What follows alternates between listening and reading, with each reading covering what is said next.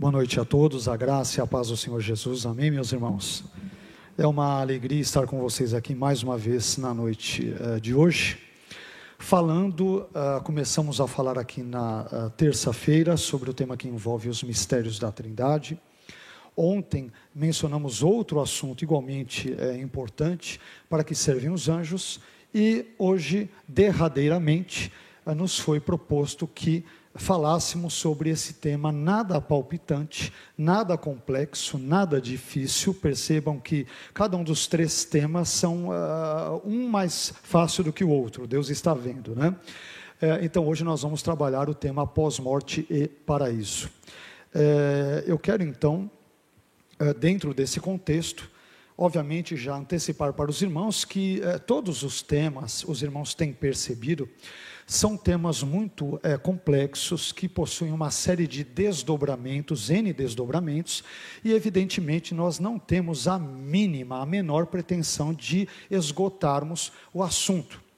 É, para tal, será necessário, é, pelo menos, a leitura de bons volumes de livros, tanto de teologia sistemática, bem como de tantas outras obras, comentários bíblicos, textos bíblicos, léxicos, enfim, uma série de outros, uh, uh, outras obras que deveriam ser pesquisadas para que pudéssemos aprofundar. Então, como eu mencionei ontem, se por meio dessas palestras nós conseguimos, por exemplo, fomentar, talvez, quem sabe, mais dúvidas ou inquirições, interrogações do que respostas efetivamente, e estas é, de alguma forma, Deus pode usá-las para que você estude mais a Bíblia, ame mais a Bíblia, busque pesquisá-la mais ainda, então isso já valeu a pena.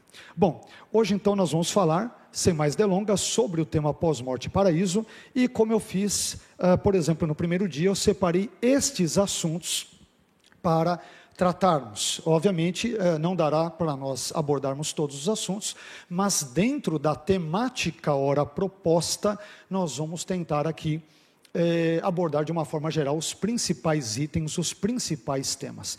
Então, o sumário da nossa fala na noite de hoje compreende, por exemplo, os seguintes assuntos: pós-morte e paraíso, que é o tema da palestra de hoje, então nós vamos trazer algumas definições. O que queremos que, é, dizer aqui com pós-morte, num sentido estrito e num sentido amplo, embora venhamos a dar, é, preparamos aqui uma abordagem que enfoque mais o aspecto que envolve o estado intermediário, mas vamos dar também algumas pinceladas em alguns aspectos um pouco mais amplos. Né? O que é paraíso também, vamos dar uh, uma definição a partir de um importante léxico grego que é uh, usado uh, internacionalmente como referência nos estudos exegéticos e tudo, visto que o termo paraíso, é, biblicamente falando, ele vai aparecer ali, especialmente no Novo Testamento. Nós temos referências ao paraíso no Antigo Testamento, mas essas referências são oriundas da Septuaginta, que é a tradução grega, feita ali entre o terceiro ao primeiro séculos antes de Cristo, portanto no período assim chamado intertestamental ou interbíblico, tradução esta do texto hebraico. Então nós vamos dar essas definições para fundamentarmos bem e explicarmos já introdutoriamente o tema da nossa reflexão de hoje. Depois falaremos sobre algumas concepções equivocadas sobre o estado intermediário, que tem a ver com o conceito de pós-morte eu separei três dessas concepções é, equivocadas, que são o purgatório, sono da alma e o aniquilacionismo. Curiosamente, essas três percepções estão presentes no contexto protestante. Embora o purgatório com menos ênfase. Mas existem alguns teólogos, tanto brasileiros, talvez na sua maioria americanos, um ou outro alemão, que defendem, é, mesmo sendo, digamos que, cristãos protestantes, eles defendem sim o purgatório. Mas o purgatório, no nosso contexto tupiniquim, eu diria que é algo bem mais raro, porque, evidentemente, nós cristãos protestantes evangélicos associamos o purgatório a uma crença católica e, portanto, nós entendemos que ela é antibíblica. Tá? Mas eu não vou entrar em toda essa problemática, mas estou dando algumas explicações introdutórias. O sono da alma e o aniquilacionismo, estes sim, são muito mais presentes no nosso contexto brasileiro do que o purgatório, por exemplo, que por sua vez, como eu disse, é mais associado ao catolicismo. Depois, falaremos sobre a condição dos salvos após a morte física, é, é, seguindo estritamente o tema que nos foi dado. Depois, a condição dos ímpios após a morte física. E, é, por fim, eu trabalharei algumas coisas aqui, alguns temas, alguns assuntos que dizem respeito ao paraíso e já emendo para falar do inferno, que é o seu antônimo, o seu oposto, o seu elemento ali contraditório, ok? Quem sabe no finalzinho da nossa fala nós uh, diremos alguma coisa, mas algumas breves pinceladas, até mesmo em razão do tempo, sobre a questão que envolve a ressurreição e o conceito de novos céus e nova terra, para talvez tentarmos esclarecer um ponto, é talvez é, mal entendido ou mal interpretado por muitos cristãos, se não uh, uma grande parte dos cristãos, talvez nós entremos um pouco neste assunto. Bem, comecemos então falando sobre pós-morte e paraíso, dando algumas definições. Só lembrando um detalhe, é, é, mais uma vez, como nós estamos comemorando, sobretudo aqui a IBVA, é, a Semana da Bíblia, e o subtema é os mistérios da Bíblia, vocês perceberão, é, creio que devem ter percebido, desde a nossa primeira palestra, na terça-feira, ontem, e deverão perceber hoje, que tanto quanto for possível, eu buscarei destacar versículos bíblicos, trechos bíblicos, passagens da Bíblia, para tentarmos fundamentar ou calçar as declarações ou as proposições que nós estamos trazendo, tanto quanto isto nos for possível. Porque se formos extrair tudo aquilo que eu acho, que eu penso da minha cabeça, ou de autores ou de teólogos, então não faz sentido comemorarmos eh, a semana da Bíblia. Então, percebam que sempre que possível eu busco dar voz e vez às Escrituras. Leio textos bíblicos, os comento à medida em que isso é possível para fazermos jus à semana e a nossa é, tradição né, de fé protestante que enfatiza a Bíblia, que honra a Bíblia, que reverencia a Bíblia e que busca seguir ali, uh, por exemplo, as suas doutrinas, os seus ensinos e busca, uh, obviamente, na medida do possível, colocá-los em prática. Ok? Então, tendo dado esta observação que eu acho muito pertinente, para nós não esquecermos o fio da meada que começamos desde terça-feira, então, agora sim, vamos trazer aqui uma definição de uh, pós-morte. É, quando falamos de pós-morte, nós podemos entender isto pelo menos de duas formas. É, da forma estrita, essa expressão pós-morte, ela pode, por exemplo, ser entendida, como eu expliquei, como sinônimo de estado intermediário. O que é esta outra expressão estado intermediário que tem a ver com o sentido mais estrito, mais limitado de pós-morte. O estado intermediário diz respeito ao estado ou condição em que se encontra o morto entre a sua morte física e a ressurreição futura. Seja este morto crente ou não, crente, incrédulo, não importa a fé. É o estado, é a condição em que este indivíduo que morreu fisicamente sua morte física aqui na terra até a ressurreição no contexto escatológico. Perfeito? De uma forma mais ampla, mais abrangente, essa expressão pós-morte, ela abrange esse estado do morto entre a sua morte física até a eternidade. Não apenas até o contexto da ressurreição, mas envolvendo o milênio, envolvendo ali o paraíso, dependendo do caso dos ímpios, o inferno, o sofrimento eterno, que é um elemento é, complexo em termos filosóficos e talvez éticos na teologia. É, é, só para abrir aqui um parênteses importante, porque tem crescido, de certa forma, guardadas as devidas proporções e reservas, porque tem crescido um número de pessoas que aderem, por exemplo, à perspectiva aniquilacionista, isto é, quando o sujeito ele morre, é, a sua alma e ou espírito sofre, por exemplo, por um tempo, mas depois Deus extingue a alma ou espírito, ele aniquila. Por quê? Porque esta ideia é vista como mais justa. Por que argumentam essas pessoas? E eu confesso que, de uma perspectiva ética, né, de uma perspectiva moral, de uma perspectiva que envolve a teodiceia ou chamado problema do mal, é estranho imaginar, poxa, como que pode pessoas que pecam contra Deus durante um período limitado de tempo na terra, por exemplo, por exemplo, 60 anos, 57 anos e meio, 84 uh, ah, anos e nove meses, quer dizer, essas pessoas elas pecaram é, é, é, por um determinado tempo. Por que então elas serão punidas eternamente? Parece que há uma desproporcionalidade entre o período de pecados ali cometidos e o período de castigo. Parece que há uma desproporcionalidade, a julgar pelos nossos parâmetros humanos, e por conseguinte, parece que Deus é no mínimo arbitrário ou injusto. Então percebam que o inferno ele tem um elemento ético, moral, filosófico muito complexo, que talvez eu busca entrar nessas questões, mas no finalzinho, já que o inferno ele envolve já uh, uh, o nosso último ponto e conforme for eu entrarei nessa questão. Bom, depois disso, tendo definido o que uh, queremos dizer com pós-morte, de forma estrita e de forma mais abrangente, agora sim é importante que nós definamos também o que queremos dizer com paraíso. E eu tirei essa breve definição de paraíso do BDAG. O BDAG é o famoso léxico que é usado no mundo todo nos estudos bíblicos neotestamentários, nos estudos do grego bíblico.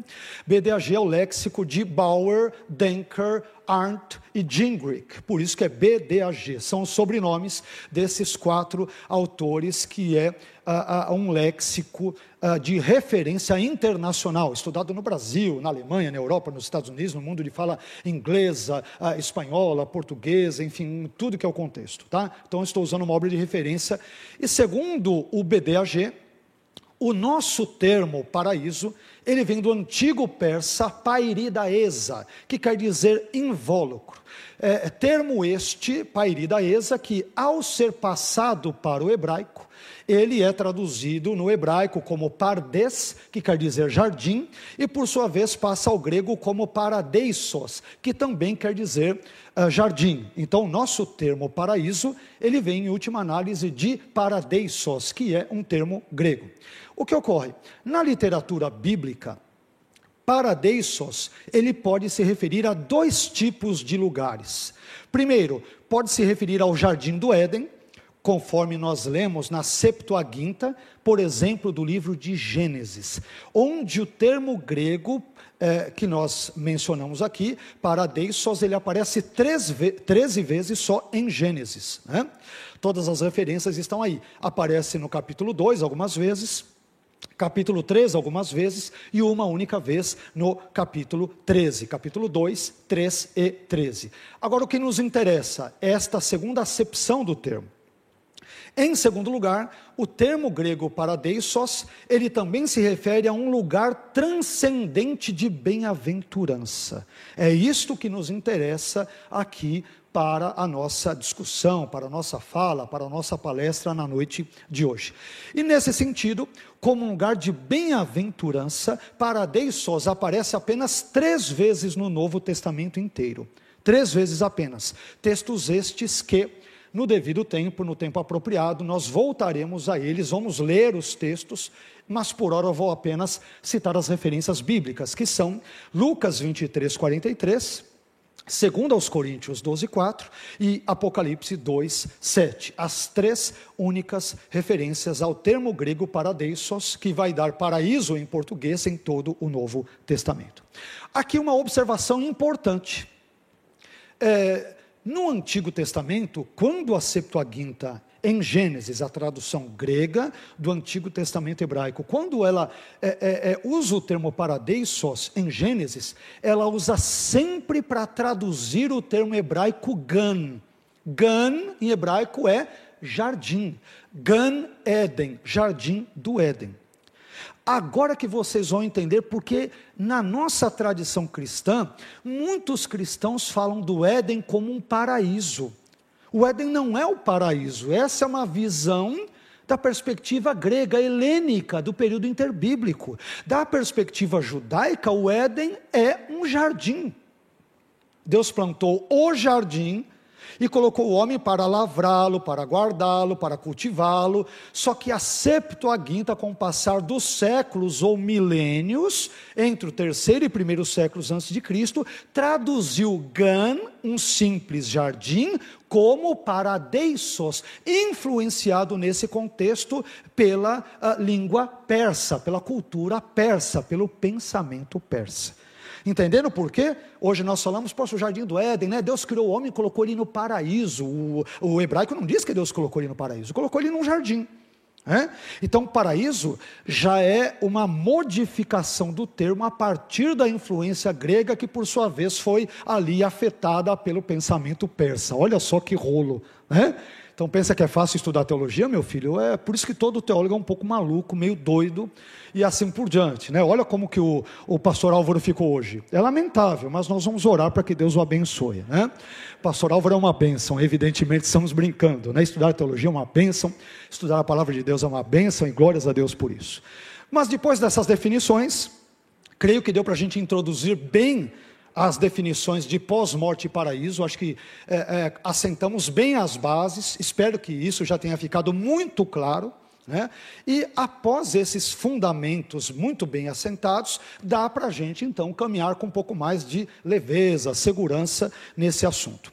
Isso nos conduz a um segundo, segundo item na nossa fala que envolve as concepções equivocadas sobre o estado intermediário. Por que estou enfatizando o estado intermediário? Lembrem-se que no primeiro ponto, ao definir pós-morte, eu disse em termos estritos que pós-morte é visto como sinônimo de estado intermediário, período entre a morte física e a ressurreição final. Então, há uma lógica toda bem amarrada e concatenada na nossa fala, só para explicar o porquê de estado intermediário. Bem, é, a primeira concepção é, portanto, bem é, conhecida, ou talvez nem tanto no nosso meio, visto que é mais católica e bem menos protestante, que é o conceito de purgatório. Um conceito que vai ser sistematizado e mais é, implementado ao longo da Idade Média sobretudo no concílio de Florença, ali na Itália, e em outros contextos ali é, posteriores, Trento e outros no contexto italiano. Então, purgatório, é, é, na doutrina católica, é o seguinte: significa o seguinte, é, abre aspas, o lugar onde a alma do cristão é purificada do pecado, até que esteja pronta para ser aceita no céu. É, o purgatório, vou ser bem sincero, é uma crença muito atraente, muito sedutora, porque ele ensina, em outros termos, de forma bem objetiva, bem direta, que há uma segunda chance para o sujeito se arrepender dos seus pecados, para viver a vida eterna com Cristo no céu e tal, além desta vida. Em outras palavras, nessa vida, peque do jeito que quiser, faça o que quiser e tal, porque, afinal de contas, vai haver uma segunda chance no contexto é, que nós chamamos pós-morte, ou mais especificamente no período é, do estado intermediário. Então, é, é complicado esse tipo de crença. Né? É, ela não leva a sério textos como Hebreus 9, 27, onde é dito que aos homens está ordenado né, morrerem uma vez e depois disso nós temos o juízo, segue-se o juízo. Então, não há um juízo, porque esse juízo, então, no contexto vindouro, ele na verdade será mais uh, uh, um, um, contexto purgante ou purificador, e ele não vai, na verdade, lançar ninguém ao inferno. Então fica fácil viver assim, né? Levar uma vida sem maiores compromissos, sem uh, maiores comprometimentos com Deus, com Cristo, com a Sua palavra, com seus valores, porque nós teremos uma segunda chance, uma repescagem no período intermediário. E aí, é, colocamos três pontos bem breves de refutação a isso, que são os seguintes. Primeiro deles, o purgatório não é um ensino bíblico. Tá? Ele é mais derivado de livros apócrifos, como primeiro e segundo Macabeus, e outros tantos textos, é, por exemplo, que os católicos chamam de deuterocanônicos, ou seja, canônicos posteriormente, por exemplo, a partir do contexto da Idade Média e bem depois, e que nós cristãos protestantes de matiz evangélica, iremos denominá-los de, eh, por exemplo, apócrifos, né, ou livros espúrios, ocultos, que não possuem a autoridade bíblica, a inspiração bíblica, por exemplo, ali ah, ah, no seu arcabouço, no seu texto. Outro detalhe importante é que a doutrina do purgatório, de novo, é ensinada pelos católicos e eh, minimamente por um ou outro protestante, isso é mais raro, mas ainda tem alguns protestantes que creem no, no, no purgatório é, a doutrina do purgatório, é, ela contraria a teontologia, a antropologia, a cristologia, a soteriologia, a eclesiologia e a escatologia. Por que aqui nós colocamos que contraria todas essas áreas do ensino, sobretudo sistemático, da assim denominada teologia sistemática? É, por exemplo, contraria a teontologia porque vai contra Deus, a sua essência, o seu caráter e aquilo que ele inspirou nas Escrituras. Vai contra a antropologia porque, e aqui eu me refiro evidentemente à antropologia bíblica, né? não é antropologia social, secularizada, humana, não, é antropologia bíblica, teológica. Porque como eu disse agora citando Hebreus 9, 27, aos homens está ordenado morrerem uma vez e depois ao juízo. Então é isso, em termos antropológicos, o que ocorre com o homem. Isso é, traz problemas para a cristologia, porque é, dá a entender que o sacrifício de Cristo na cruz pelos nossos pecados não é suficiente. É? Então, depois que o sujeito morre, ainda tem que purgar de outras formas, porque aquilo que Cristo fez na cruz, quando ele disse que estava consumado, na verdade não estava, estava mais ou menos consumado. Isso deve ser consumado posteriormente, no contexto do estado intermediário, que é uma heresia. É, a soteriologia, também compromete a soteriologia, porque o sujeito não precisa se converter neste mundo, entregar sua vida a Cristo neste mundo, não precisa, pela graça, é, depositar a sua fé em Cristo neste mundo, é, é, ele pode fazer isso em outro contexto que não é ensinado nas Escrituras. Compromete a eclesiologia, por quê? Porque a igreja, e não me refiro ao edifício, à alvenaria, às paredes, mas aos indivíduos, é o corpo de Cristo que é lavado e remido no sangue de Jesus. Quer dizer, esse corpo de Cristo não é lavado e remido, ele tem que ser purgado ainda no estado intermediário. Falta alguma coisa. E compromete, por fim, a escatologia, visto que o indivíduo, ao término da sua vida física neste mundo, é, é, as coisas não acabaram aqui. Então, ele pode dar um jeito na outra vida, pode haver uma purificação. Quer dizer, a escatologia bíblica, quando diz o que diz, então ela está dizendo errado. E, portanto, isso é, mais uma vez, uma heresia.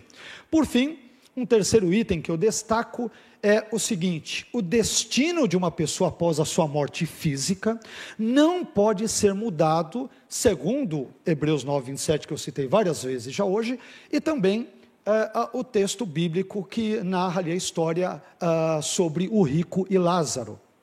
O texto é muito claro ao dizer, embora eu sei que em termos de gêneros literários, há toda uma discussão se devemos usar uma parábola, se é que essa história é uma parábola mesmo ou não. Os estudiosos divergem bastante entre si, para variar, sobre se a história do rico e Lázaro é uma parábola ou não, visto que o nome é, de um dos personagens bíblicos, ele é citado, Lázaro. E normalmente nas parábolas nós não temos essa é, é, explicitude ou essa explicitação, digamos, de nomes de indivíduos. Só temos histórias bem genéricas, bem amplas, é, sem definir os nomes dos personagens. Então há toda uma discussão sobre o gênero literário da história de, do rico e Lázaro, sobre, portanto, se devemos aceitá-la ou compreendê-la como uma parábola ou não. E aí tem outro problema ainda. Se é uma parábola, é, isto significa que nós devemos impugnar a historicidade do texto ou não?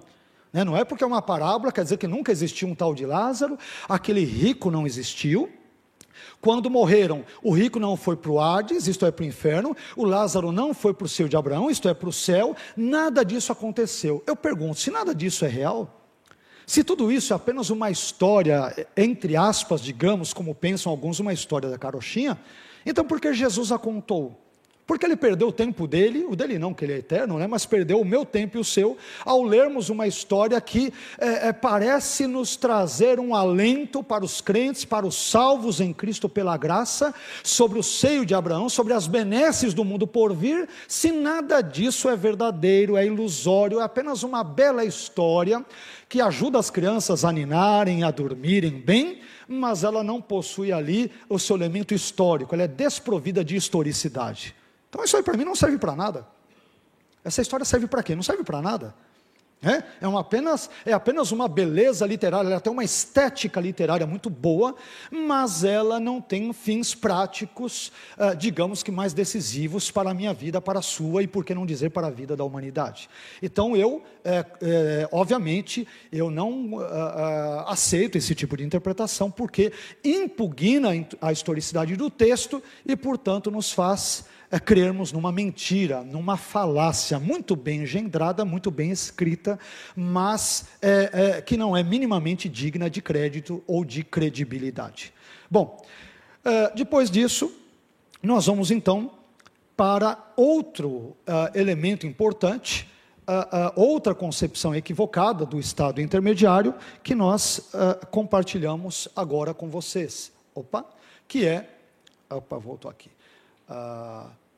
Agora sim, que é o sono da alma. O sono da alma, ele é defendido, por exemplo, por adventistas do sétimo dia e por outros grupos, tá? É, não necessariamente adventistas. Então, é, segundo essa perspectiva, o sono da alma, que também é chamada é em grego um nome bem difícil, não dê esse nome para o seu filho ou para sua filha, é chamado de psicopaniquia. Né? Psicopaniquia, psico vem de psique, a ideia de alma, e paniquia, a referência ao sono, portanto é o sono da alma, ou ah, uma referência ao fato de que quando os cristãos morrem, fisicamente falando, é claro, eles entram numa espécie de estado de existência inconsciente.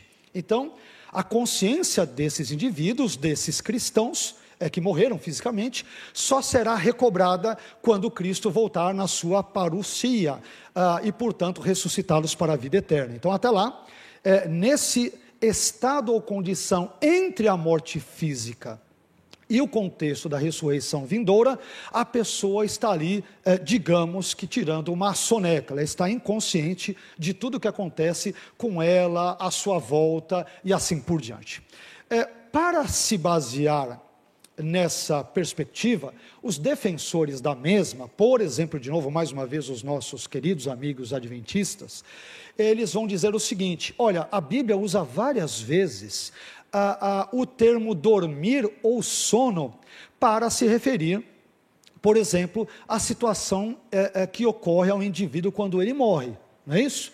Jesus usa esse tipo de terminologia, por exemplo, em João, capítulo 11, versículos 11 a 14 quando ele diz para os seus discípulos: Olha, vamos lá, porque é, é, Lázaro ele dorme. Ah, Senhor, né, os discípulos vão dizer: Se ele dorme, então está tudo bem, ele está descansando. Por que acordar Lázaro? Ele está tirando uma soneca, né, ali um, um, um cochilozinho, né, saiu da EBD, acabou de ter a EBD, os cultos ali, ele está dormindo na boa. E evidentemente aqui só estou né, trazendo aqui outros elementos que evidentemente não estão no texto, mas só para floreá-lo nesse caso. E aí, o texto bíblico diz que Jesus então lhes disse mais precisamente: não, Lázaro está morto.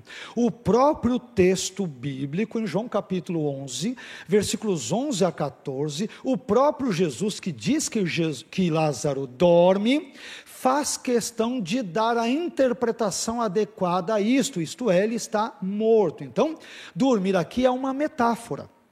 Assim como uma pessoa, ela trabalha o dia inteiro, né? realiza uma série de atividades, e chega no final do dia, ela está cansada. Então, aquele, aquele sono, aquele descanso bem-vindo, que é temporário, é apenas para renovar as suas forças, ela vai depois acordar. Né?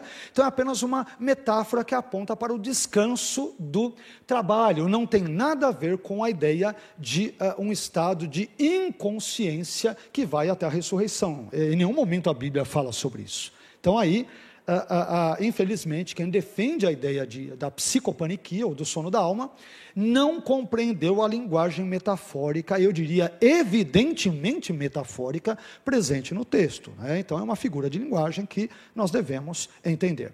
Em segundo lugar, um argumento muito usado é aquele que aparece, por exemplo, no Salmo 115, 17, que diz que os mortos não louvam ao Senhor. E outro texto, também muito usado por adventistas e outros grupos que defendem o sono da alma, é Eclesiastes 9,10. Tudo o que você tem para fazer, faça enquanto dá, vamos assim dizer, né? porque para a sepultura, para onde você vai, não há obra, não há ciência, não há conhecimento, não há, nenhum tipo de benfeitoria.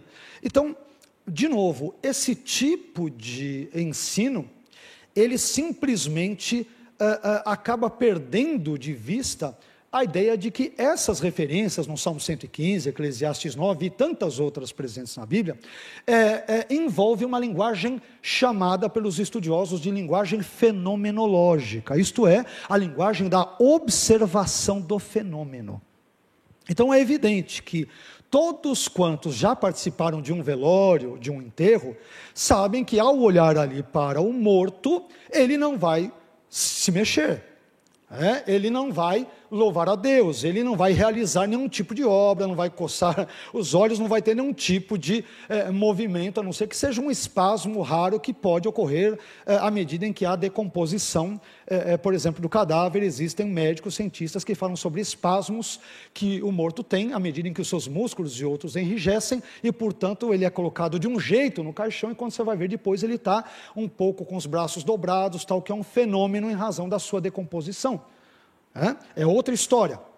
Agora, é, é, a questão fenomenológica. Nós usamos isso, por exemplo, quanto ao Sol. Não é?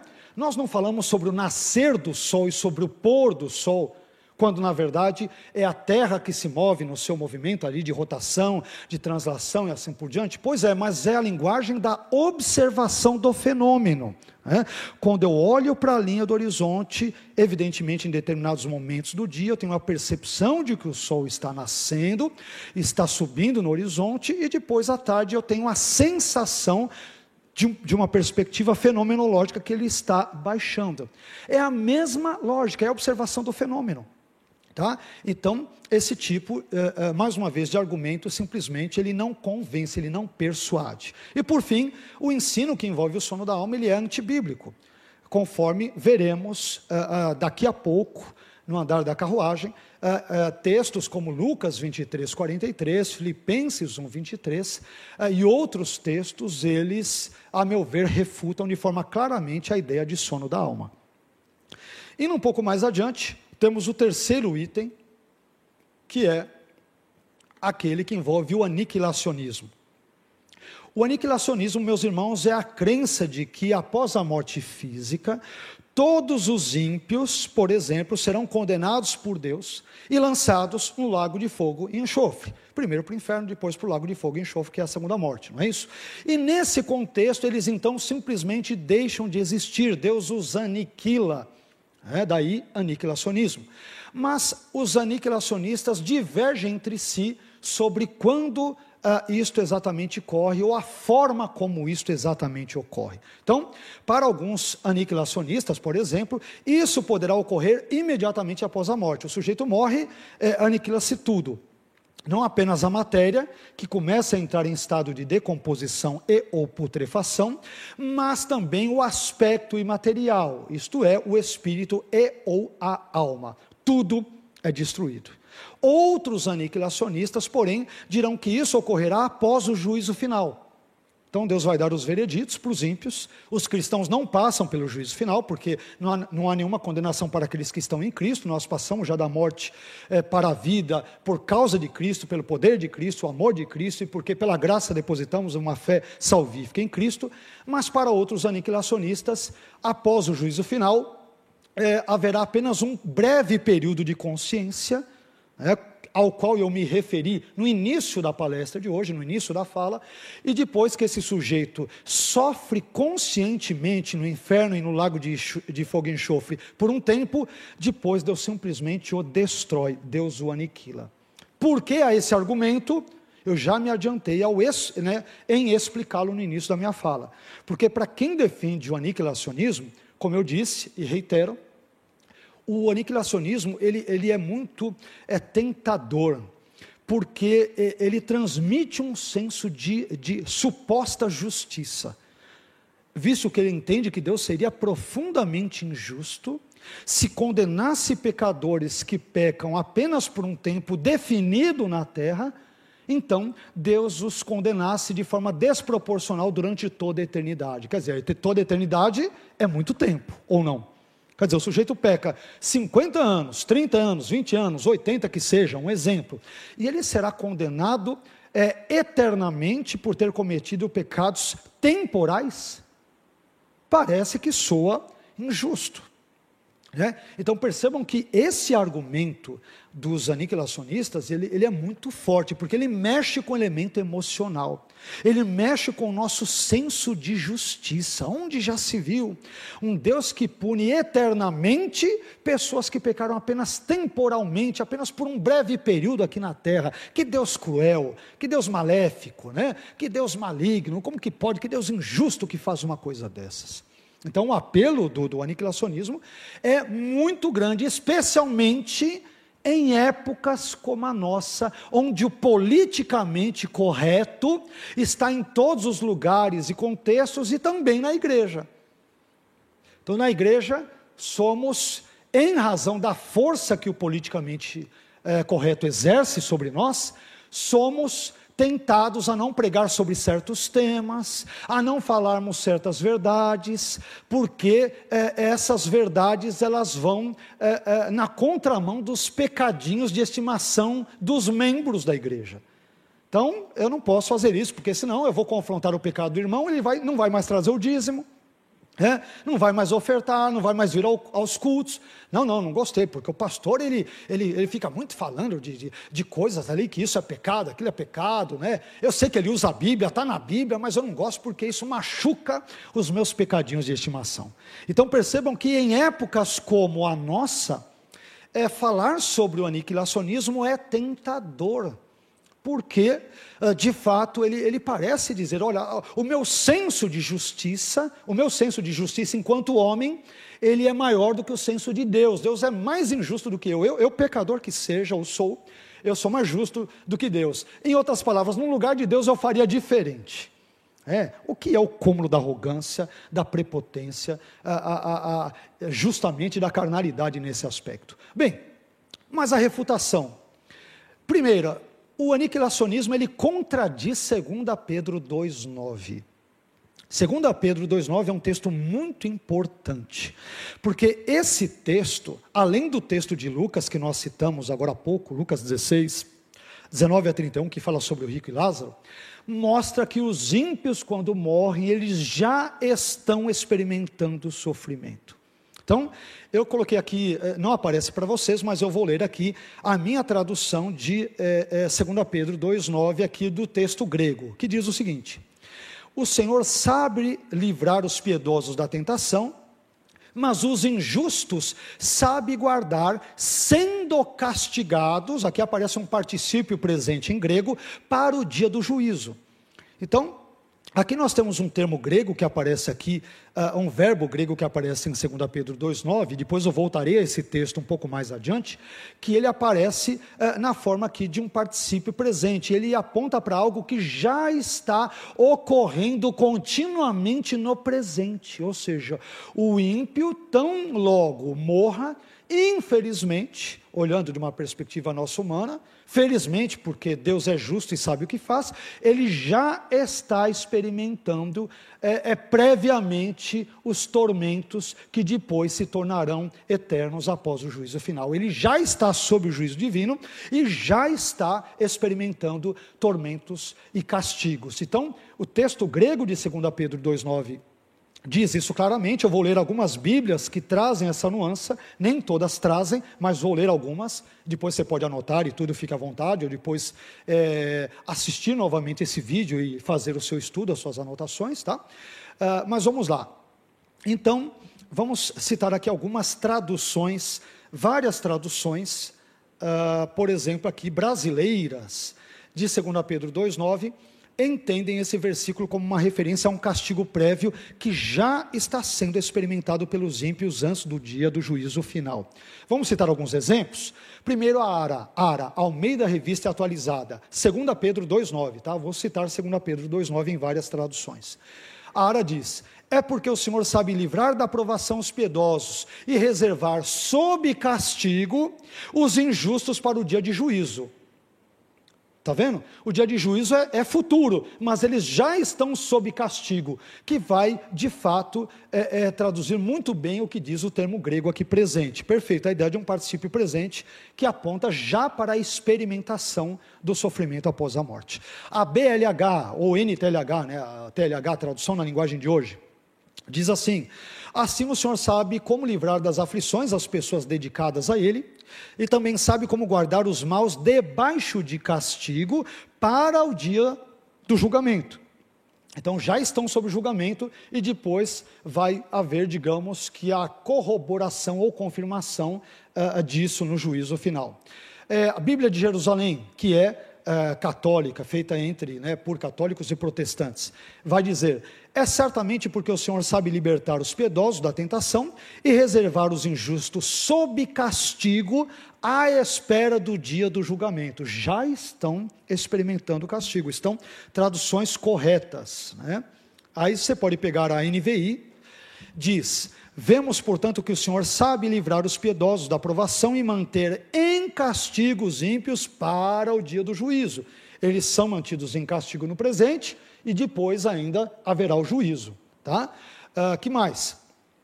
Tem a tradução de um, de um estudioso de grego uh, uh, português que se chama Frederico Lourenço, onde ele diz assim: O Senhor sabe salvar os piedosos da provação, porém sabe guardar os injustos, castigados até o dia do juízo. Perfeita tradução, ele entendeu exatamente o que o texto grego, o que o verbo grego diz uh, aqui.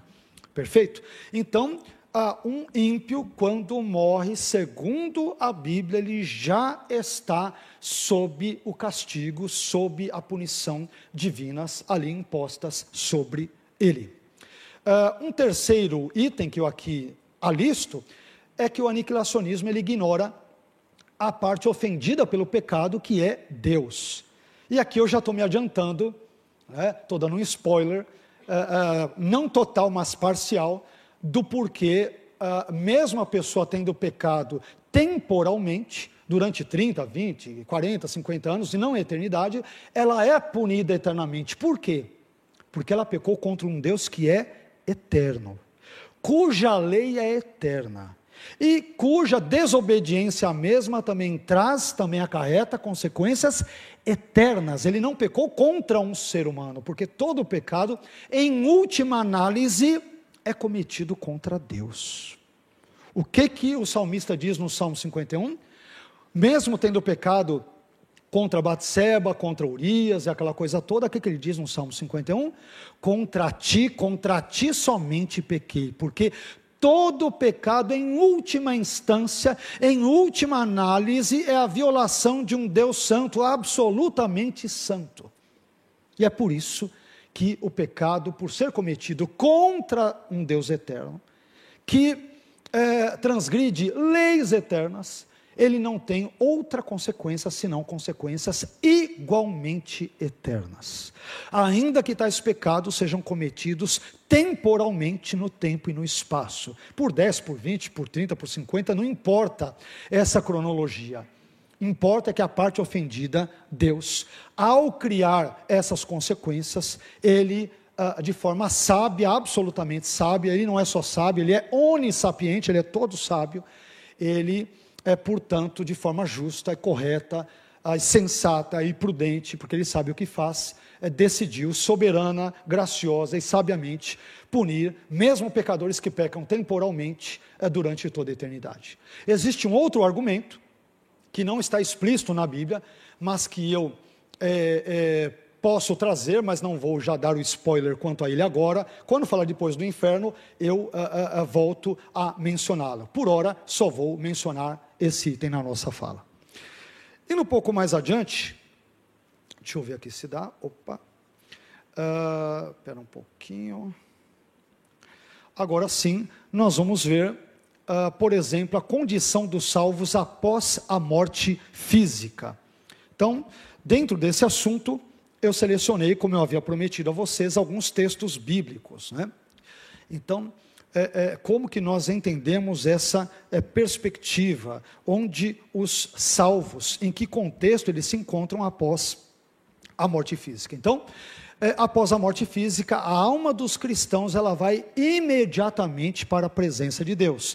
Nós separamos, evidentemente, por uma questão de tempo, de espaço, de logística, apenas alguns dos textos mais emblemáticos, mais importantes, que vão corroborar esse tipo de afirmação, esse tipo de proposição.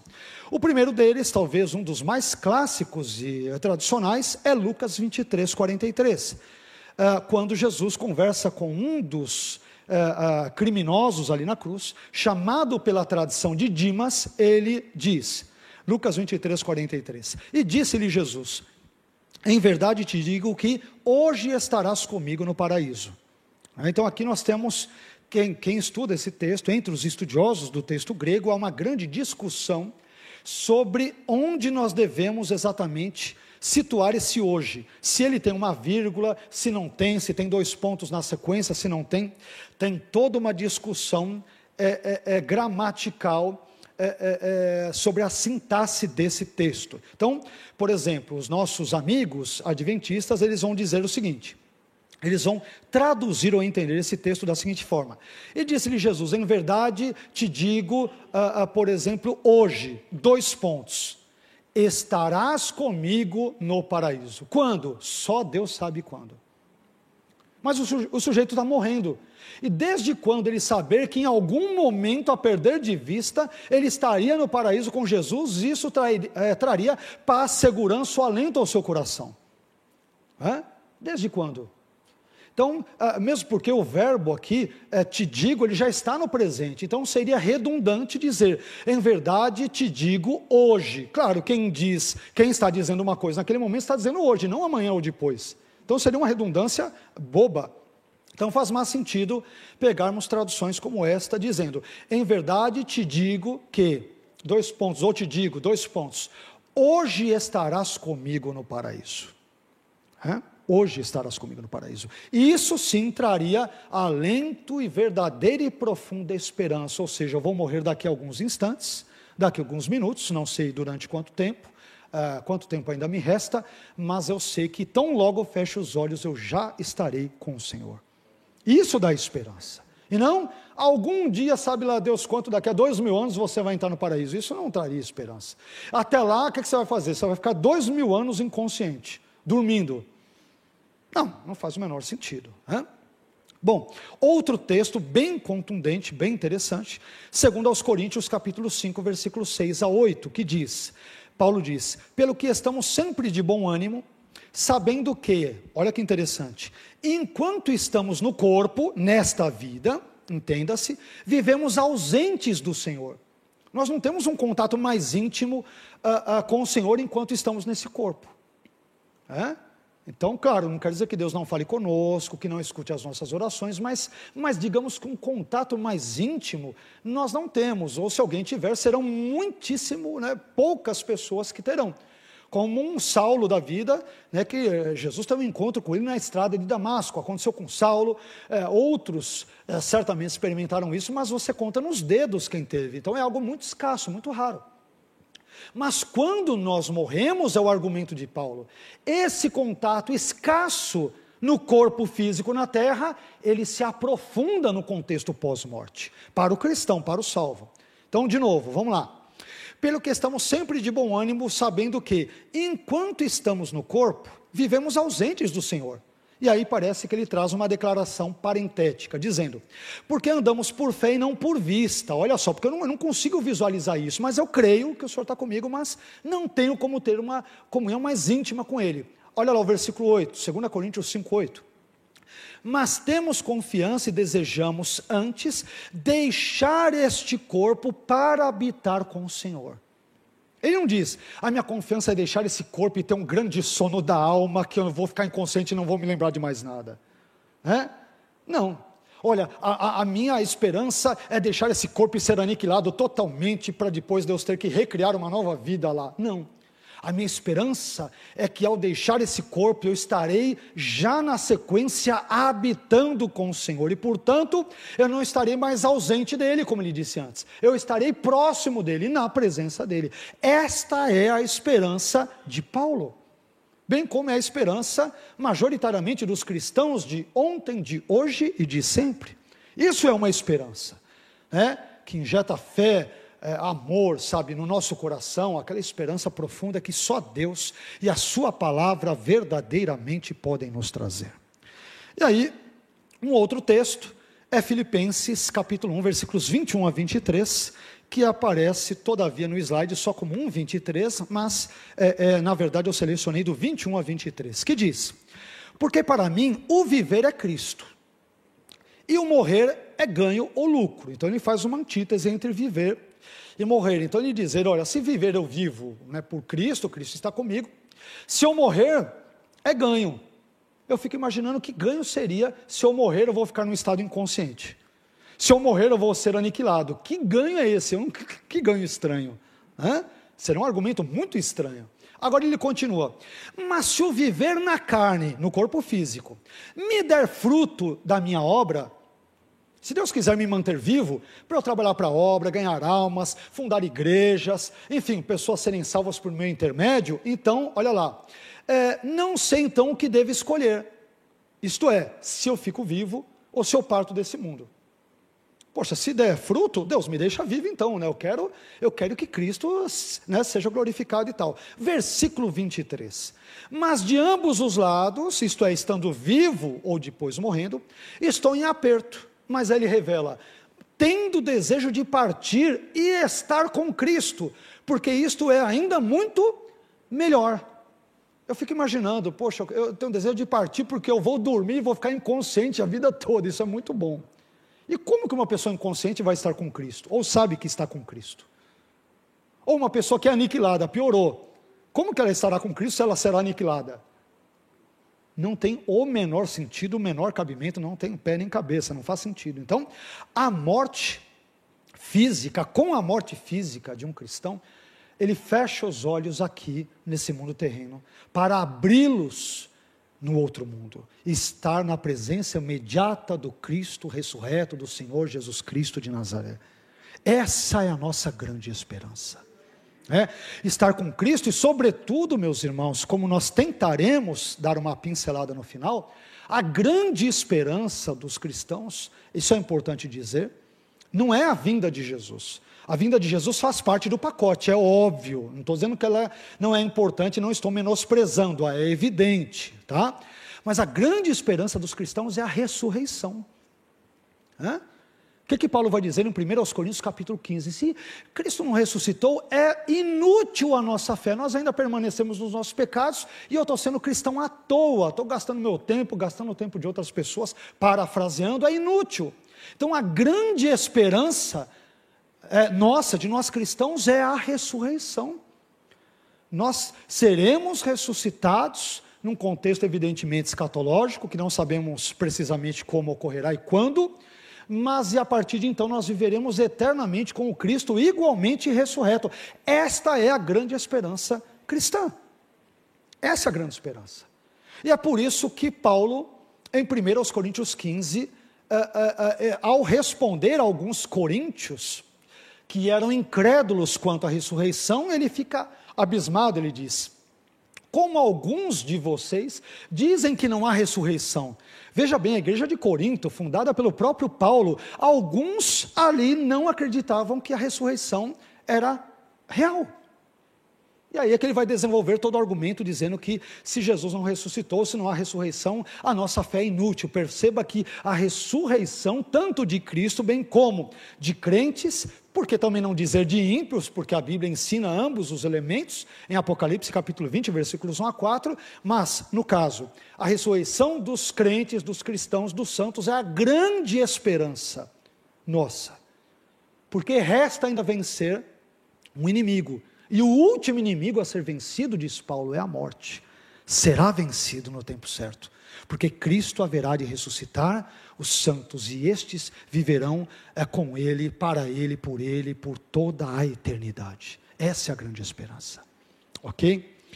Bom, mas continuemos aqui. Outro elemento importante, num segundo item, e percebam que aqui eu só estou citando textos bíblicos e comentando-os um pouco, ainda que brevemente, de forma talvez até devocional, mas o que é importante. Mas, eh, em segundo lugar, após a morte física, existe algo nos cristãos que continua a existir, mesmo com a decomposição do corpo. Existe um aspecto, eu prefiro falar de aspecto do que parte, né? porque parte me lembra uma perspectiva platônica, uma perspectiva grega e tal. É, e aqui eu estou entrando na área da antropologia bíblica, na área da antropologia teológica, e sem entrar em outras discussões, mas querendo ou não já entrando, sobre aquela ideia se o homem é, é, é a, ideia tricotômica, dicotômica ou monista. Eu, eu sou propenso a defender uma perspectiva monista. Monista que, na verdade, ela mais se assemelha a uma perspectiva dicotômica. Qual é? O ser humano, ele é uma unidade psicossomática. É? Ele possui o aspecto físico, perceba que eu não uso parte, é, é, é, é, ele possui o aspecto físico, que é o corpo, o material, e o aspecto ou aspectos é, imateriais, que é o espírito e ou alma, a depender da maneira como você os classifique. Né? Ah, mas se nós pegarmos o texto, por exemplo, o livro Antropologia do Antigo Testamento, uma, uma obra que foi publicada pela editora Ragnos, vocês verificarão que ali a, a, a, o estudioso Hans Walter Wolff, um alemão, ele, essa obra foi traduzida para o português, é uma obra de referência nos estudos antropológicos veterotestamentários. Então, uma obra de, de referência internacional no assunto. Então, o Wolff, ele vai dizer que o homem sempre foi visto pelos judeus como sendo uma unidade. Sempre. A ideia de que o homem, né, ele é um corpo e ele tem alma, ele tem espírito, como se fossem três partes, ela é mais grega, ela é mais platônica do que judaica.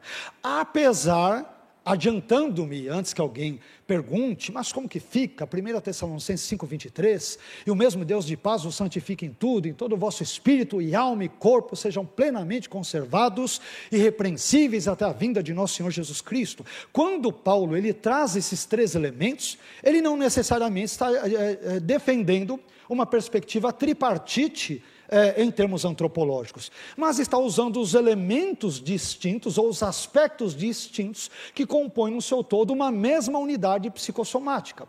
Unidade psicossomática esta que é abruptamente interrompida quando da morte física, mas que será retomada quando da ressurreição escatológica, que é a grande esperança dos cristãos. Por isso que a ressurreição de Cristo e por conseguinte dos cristãos, por meio da obra de Cristo, é a grande esperança dos cristãos. Claro que existem outros elementos, a própria segunda vinda e outras coisas, mas eu diria que esse elemento central, o grande elemento central, envolve a ressurreição, porque é por meio dela e somente por meio dela que nós vamos poder experimentar aquilo sobre o qual eu falarei um pouco mais detalhadamente daqui a pouco, os novos céus e a nova terra. Ok? Por hora, mencionemos apenas isto. Mas vamos lá. Então, após a morte física, existe algo no ser humano, algum aspecto nele, que sobrevive ou continua a existir mesmo após a morte física. E eu tenho, pelo menos, salvo engano, devo ter separado três textos bíblicos que, eh, de forma mais clara, eu diria, ensinam isso. O primeiro texto é Mateus 10, 28, que diz: e não temais os que matam o corpo e não podem matar a alma. Temei antes aquele que pode fazer perecer no inferno a alma e o corpo. Então, essa impossibilidade que homens ou coisas ou situações têm de matar a alma, esse aspecto imaterial do homem, aponta para a sua sobrevivência após a morte do corpo físico. Outro texto, outros dois textos, muito mais contundentes do que este, este já é, a meu ver, ah, embora alguns possam interpretá-lo de um jeito ou de outro, mas outros dois em Apocalipse que são muito claros. O primeiro deles é Apocalipse capítulo 6, versículos 9 e 10, que diz: E havendo aberto o quinto selo, vi debaixo do altar as almas, psichais, né? vem de psique, as almas dos que foram mortos. Opa, não está falando de um ser que tem um corpo e tudo ali. Está dizendo, ele foi morto aqui na terra. E a alma dele, onde está? Ela está em outro lugar, debaixo de um altar na visão de João. Olha lá, vi debaixo do altar as almas dos que foram mortos. O corpo ficou morto na terra e a alma está em outro lugar. Por amor da palavra de Deus, foram mártires. E por amor do testemunho que deram. O que acontece com esses mortos? Estão dormindo? Estão aniquilados? Estão inconscientes? Eles clamavam com grande voz. Opa! almas desencarnadas estão clamando com grande voz. Elas têm consciência. Elas têm consciência do porquê pararam naquela condição. Olha lá.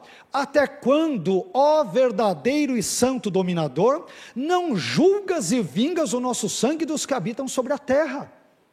Elas fazem reivindicação, sabe por quê? Porque não foram aniquiladas porque não estão inconscientes, elas têm uma consciência clara de quem são, é, de onde estão, mas apenas estão querendo entender quando Deus entrará em juízo contra os seus algozes, contra os seus perseguidores aqui na terra. Então, esse é um texto absolutamente, absurdamente contundente sobre a sobrevivência da alma, desse aspecto imaterial no homem após a morte física. Muito claro, muito óbvio. Né? Aqui não tem nenhum tipo de malabarismo que você possa fazer com o texto para dizer, não, não é isso, é aquilo, não tem o que fazer. Tá? Outro texto semelhante é Apocalipse capítulo 20, versículo 4. João diz: E vi tronos, e assentaram-se sobre eles aqueles a quem foi dado o poder de julgar. E vi, mais uma vez, as almas daqueles que foram degolados, ou seja, o corpo está morto na terra, as almas estão lá pelo testemunho de Jesus, uh, pelo testemunho de Jesus e pela palavra de Deus, e que não adoraram a besta, nem a sua imagem, e não receberam sinal uh, na testa, nem na mão, e viveram e reinaram com Cristo durante mil anos. Opa! É? Vão viver, vão reinar por mil anos, não estão ali conscientes, ele as vê. Tá? Elas têm um, ah, um elemento de pessoalidade, um traço de pessoalidade a ponto de serem identificadas como almas. Tá? Então, isso, a meu ver, depõe contra o aniquilacionismo e contra a psicopaniquia ou contra o sono da alma, por exemplo. Depois, nós temos agora, nós já nos adiantamos sobre esse ponto, mas eu vou tocar nele de novo. Nós temos aqui a condição dos ímpios após a morte física. Então, uh, vejamos aqui, Lucas 16, versículos 22 a 25, já falamos sobre isso, só estou agora é, corroborando melhor, fundamentando melhor aquilo que já dissemos. Vejamos o que diz Lucas 16, versículos 22 a 25, que nos ensina que após a morte física, a alma dos ímpios, como eu já disse, vai imediatamente para o castigo eterno. Então, não fica esperando, inconsciente, aniquilada, não, já passa a sofrer quando um ímpio fecha os seus olhos aqui na terra. Então, o texto diz: Lucas 16, versículos 22 a 25. E aconteceu que o mendigo morreu e foi levado pelos anjos, falamos sobre isso ontem, brevemente, para o seio de Abraão. E morreu também o rico e foi sepultado. E no Hades, isto é, inferno, aqui Hades tem um sentido de inferno, ergueu os olhos estando em tormentos. Morreu, vai para o inferno, ele já está em tormentos. E viu ao longe Abraão e Lázaro no seu seio. E clamando disse: Abraão, meu pai, tem misericórdia de mim e manda Lázaro que molhe na água a ponta do seu dedo e me refresque a língua, porque estou atormentado nesta chama. Ele tem consciência de onde está e o que ele está sofrendo ali. Disse, porém, Abraão: Filho, lembra-te de que recebeste os teus bens em tua vida e Lázaro somente males, e agora este é consolado e tu atormentado. Três vezes o texto, de forma absolutamente clara, inequívoca, diz que o rico, é importante dizer, vai para o inferno não por ser rico, mas por ser ímpio. Tanto quanto Lázaro vai para o céu, não porque ele é mendigo, não porque ele é pobre, a pobreza não leva ninguém ao céu, mas porque presume-se ele era uma pessoa piedosa, era uma pessoa temente a Deus e, portanto, pela graça ele foi salvo. Perfeito? Então a pobreza em si não é uma virtude que faz o sujeito ir para o céu, e bem como a riqueza é um demérito que leva o indivíduo é, para o inferno. Pobres, ricos, não importa brancos, negros, pessoas cultas, ignorantes, é independentemente da língua, do padrão de vida, são salvos pela graça mediante a fé. Isto não vem de nenhum de nós, é dom de Deus. É dom de Deus. Ok? Então que fique claro esse ponto, senão, não, o sujeito, olha, está vendo, pobre, morreu, foi para o céu. Não é bem assim, não. É? Bom, 2 Pedro 2,9, ao qual eu me referi agora há pouco, olha o que ele diz aqui. Ah, agora estou citando a NVI, tá?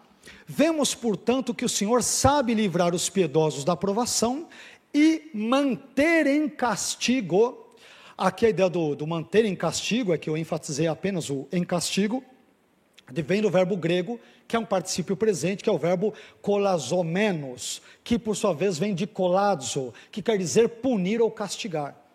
Então perceba que ah, ah, ah, os ímpios, eles já estão sendo mantidos em castigo antes de irem para o juízo final. O juízo final vai apenas confirmar ou corroborar ou consubstanciar algo que eles já estão de alguma forma experimentando no assim denominado teologicamente estado intermediário entre a morte e a, a ressurreição. Bom, vamos agora para os dois últimos itens que são uh, o paraíso e depois o inferno. Paraíso, nós vamos ver apenas os textos bíblicos sobre isso e depois o inferno a gente vai dar uma trabalhada um pouquinho mais detalhada. Hoje eu vou tentar acabar um pouco mais cedo. A nossa fala, quem sabe, dará para algumas é, perguntas, respostas, dará para nós as tratarmos ou trabalharmos.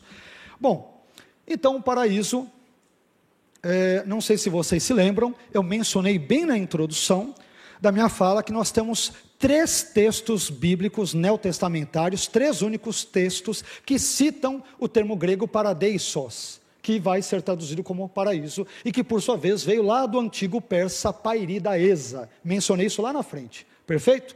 Então vamos ver quais são esses três textos.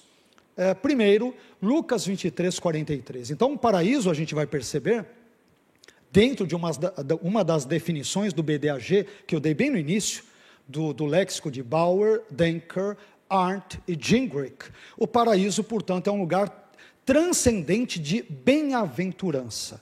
Nesse sentido, ele é citado em Lucas 23, 43, que diz: E disse-lhe Jesus ao Dimas, assim chamado pela tradição: Em verdade te digo que hoje estarás comigo no paraíso. Outro texto muito interessante este segundo texto de Coríntios, segundo aos Coríntios 12, versículos 2 a 4, é muito importante porque esse texto nos ensina que paraíso é sinônimo de céu. Esse é o texto bíblico que nos ensina no Novo Testamento que paraíso é sinônimo de céu. Vamos lá lê-lo com cuidado? Olha lá, Paulo diz: Conheço um homem em Cristo que há 14 anos, se no corpo não sei, se fora do corpo não sei, Deus o sabe, foi arrebatado até ao terceiro céu. Prestem atenção no, na continuidade do seu raciocínio. E sei que o tal homem, se no corpo, se fora do corpo, não sei, Deus o sabe, foi arrebatado ao paraíso. Então perceba que ele usa expressões paralelas. Primeiro ele diz, eu grifei, foi arrebatado ao terceiro céu, e depois, falando a mesma coisa com outras palavras, ele diz: foi arrebatado ao paraíso. Portanto, o paraíso é sinônimo aqui de terceiro céu. É céu. E ali o que, o que ocorre?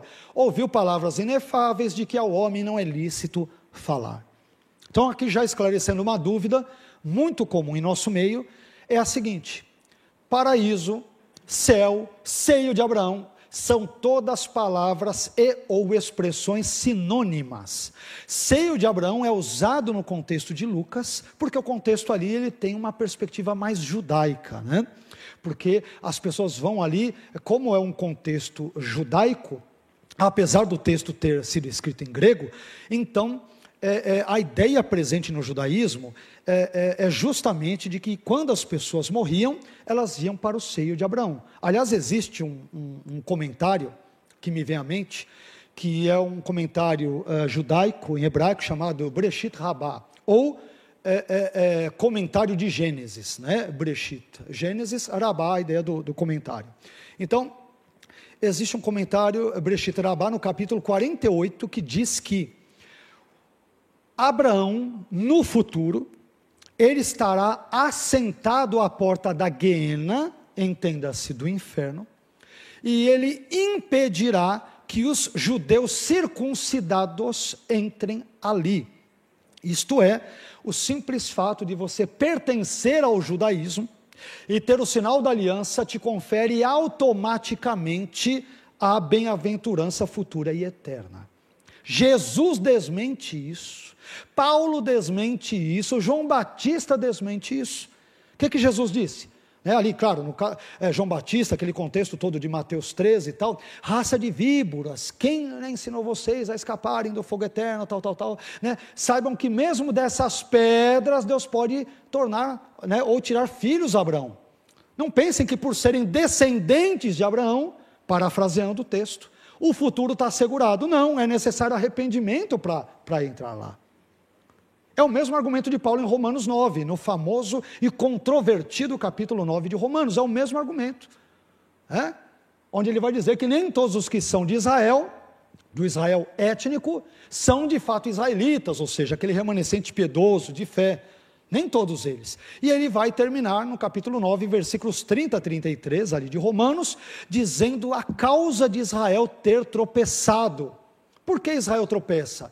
por causa da sua incredulidade. Porque o que salva a pessoa não é vir da descendência física de Abraão, mas é pela graça depositar uma fé salvífica em Cristo. É isto que salva seres humanos. E a fé vem pelo ouvir e ouvir pela palavra de Deus. Por isso que temos que pregar o evangelho, trabalhar com missões, né, estudar a Bíblia, ensinar as pessoas para que a, a palavra de Deus injete fé em nosso coração e esta fé de fato nos é, permita cada vez mais amarmos a Cristo, a sua obra, os irmãos e realizarmos a sua obra. Amém? Então, esse ponto eu creio que tenha ficado também claro. Outro item, e o último, a última referência ao paraíso na Bíblia, em Apocalipse, está em Apocalipse 2,7. Esse versículo, meus irmãos, nós sabemos que é foi é, endereçado originalmente à igreja de Éfeso, né, dentro daquelas uh, sete igrejas da Ásia e tudo que nós conhecemos bem.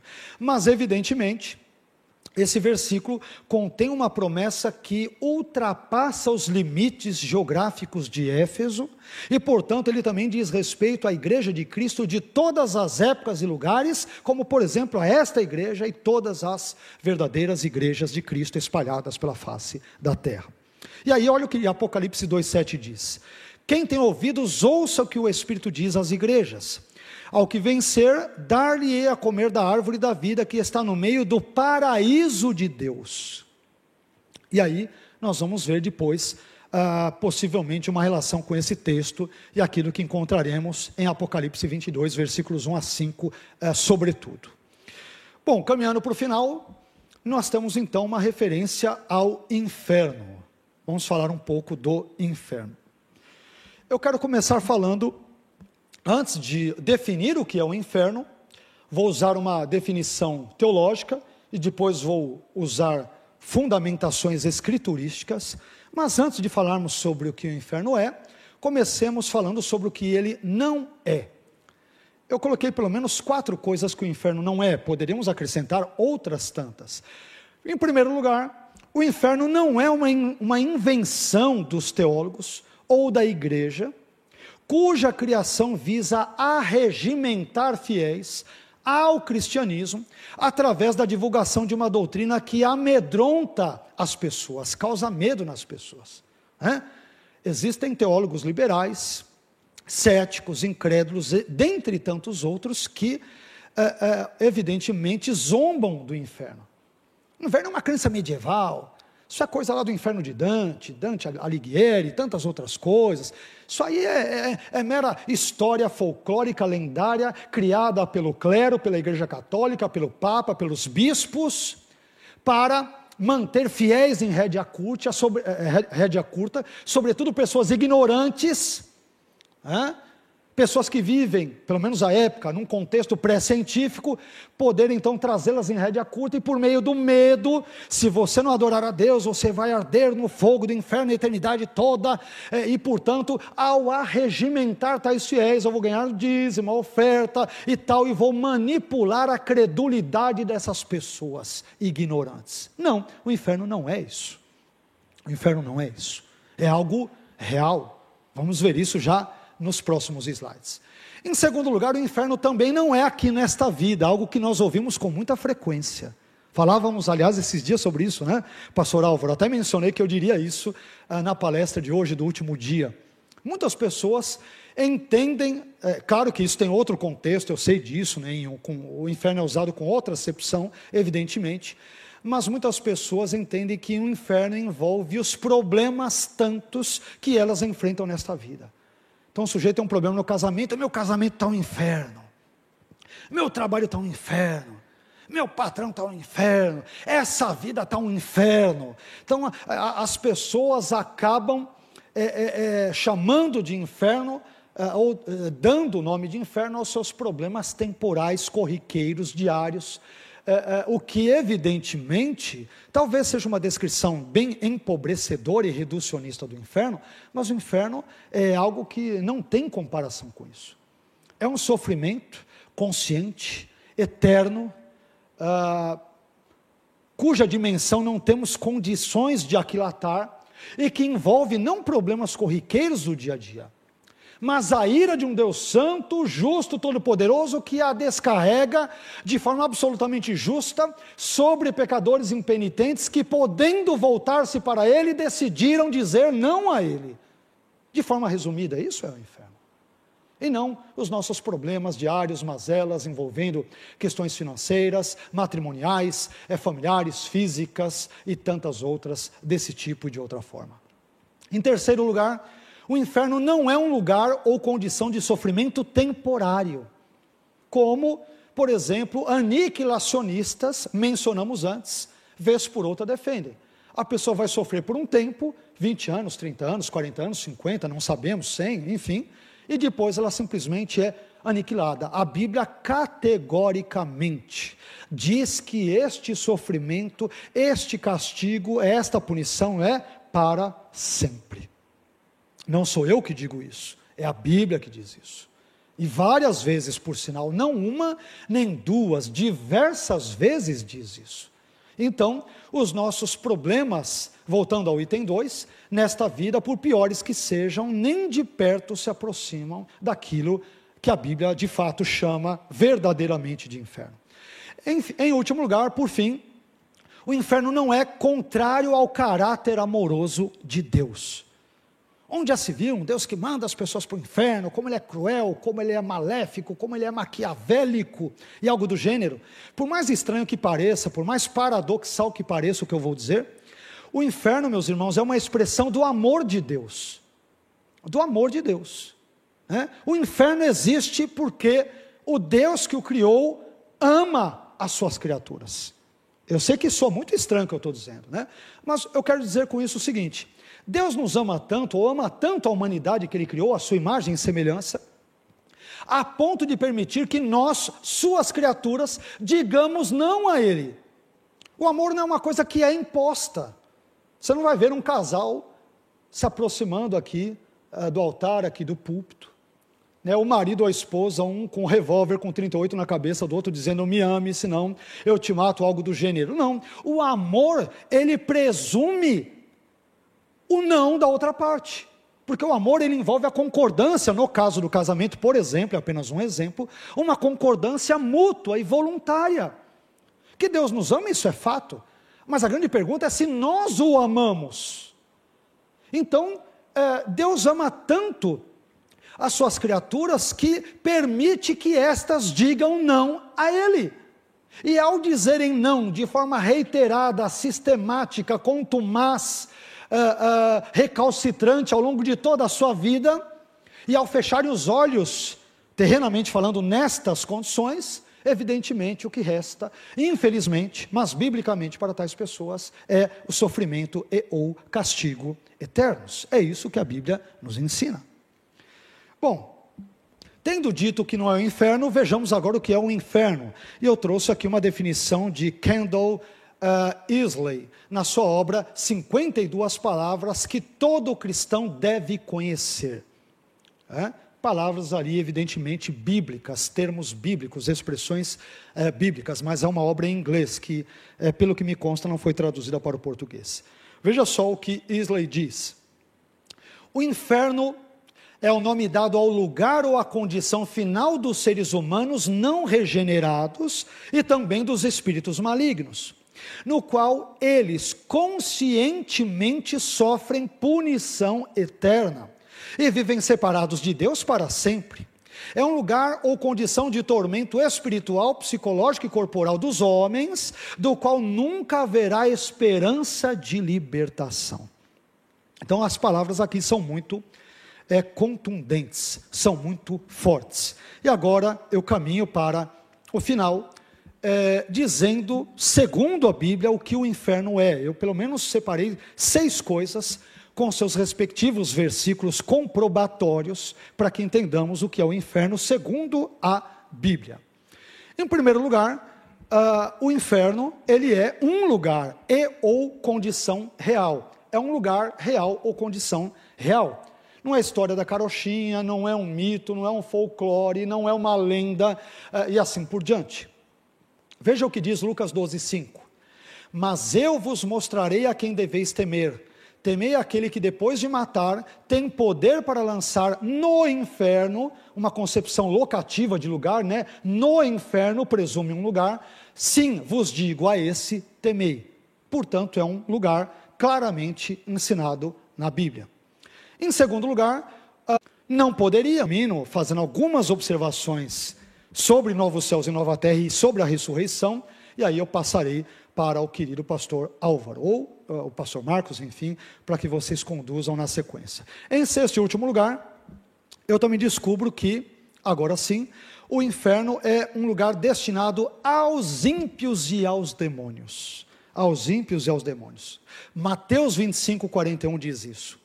Então dirá também Jesus aos que estiverem à sua direita, à sua esquerda, perdão, homens, apartai-vos de mim, malditos. Malditos aqui são ímpios, são pessoas.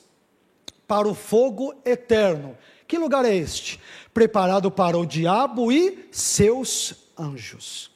Então, o inferno, embora preparado para o diabo e seus anjos, infelizmente também contará com presença humana de pessoas ímpias ou pessoas não regeneradas.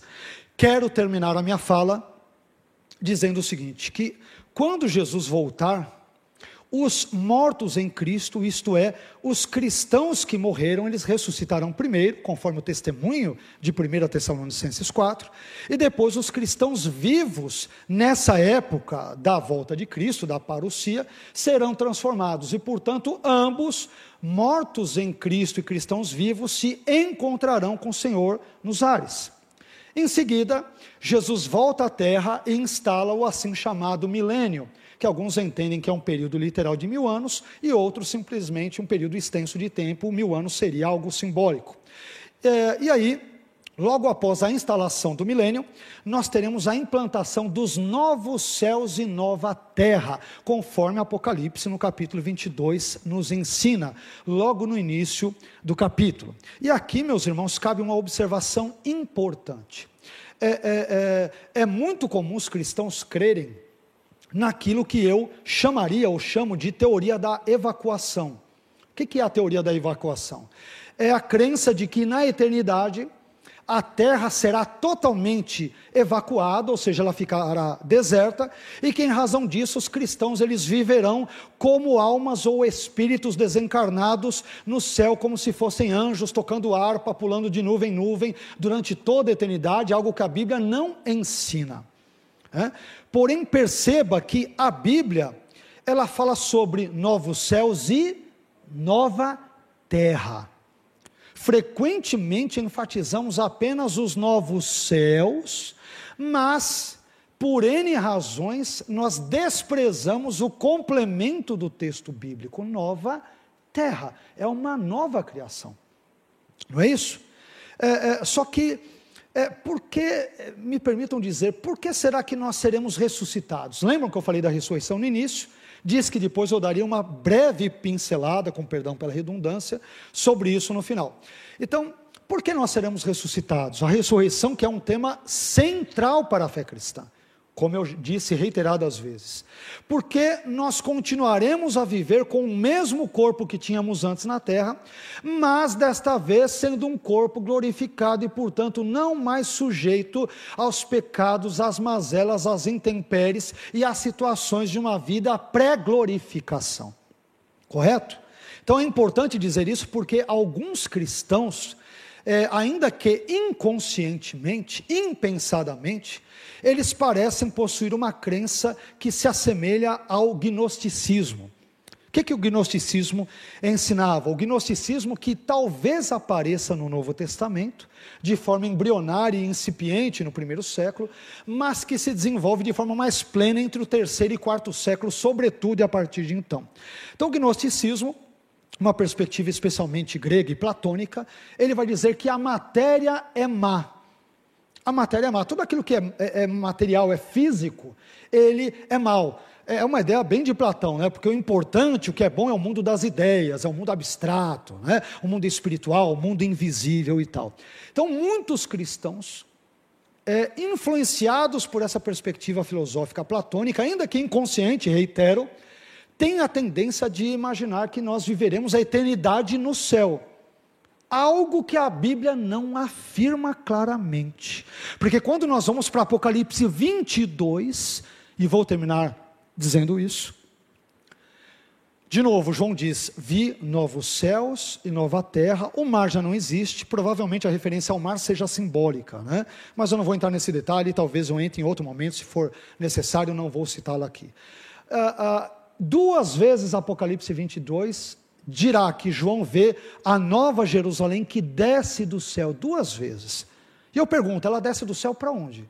Para ficar estacionada no meio assim? Ela fica, desce do céu à terra. E quando a gente lê Apocalipse 22, versículos 1 a 5, João dirá que há uma praça, no meio dessa praça está o trono de Deus e do Cordeiro, e ele vai dizer que ali os servos de Cristo servirão para todo o sempre. Onde? Na Jerusalém que desceu do céu, até a praça onde há rios, onde a linguagem toda lembra ou remete ao Éden de Gênesis no capítulo 3, e é ali que os servos irão servi-lo para todo sempre, na terra. Por isso que receberemos corpos ressuscitados. Por que temos corpos físicos? Porque Deus nos criou para vivermos neste mundo. Então eu entendo que o céu embora isso envolva uma série de percepções, argumentos e compreensões que, como ocorre tanto em teologia, complexas e muitas vezes com divergências teológicas, eu estou ciente disso e já me antecipo em dizer, mas é, nós viveremos na eternidade não de forma etérea, abstrata no céu, mas nesses novos céus e nova terra, nessa nova criação, que a julgar pelo contexto todo de Apocalipse 21 e 22 e sobretudo do 22º capítulo, isso envolverá a Jerusalém que desce, nova Jerusalém que desce do céu à terra, e portanto ali é que nós reinaremos com Cristo para todo sempre. E para tal precisamos ter corpos ressuscitados, com feições de certa forma que lembram o antigo, mas que também uh, serão glorificados e não mais sujeitos a males, pecados, não haverá mais pranto, nem choro e assim por diante. Amém? Que Deus abençoe a sua vida. Quero mais uma vez agradecer de público ao querido pastor Marcos, ao pastor Álvaro, os demais pastores, pastor Beto, os demais pastores, a vocês que de forma mais uma vez, tão gentil, tão fraterna e tão educada me receberam nesses três dias. Eu espero ter contribuído com 0,00001%. E se socorreu é por pura graça. Todas as coisas boas ditas aqui são fruto da graça de Deus e todos os erros são absolutamente meus. E que Deus seja glorificado hoje, amanhã e para todos sempre em nome de Jesus. Muito obrigado.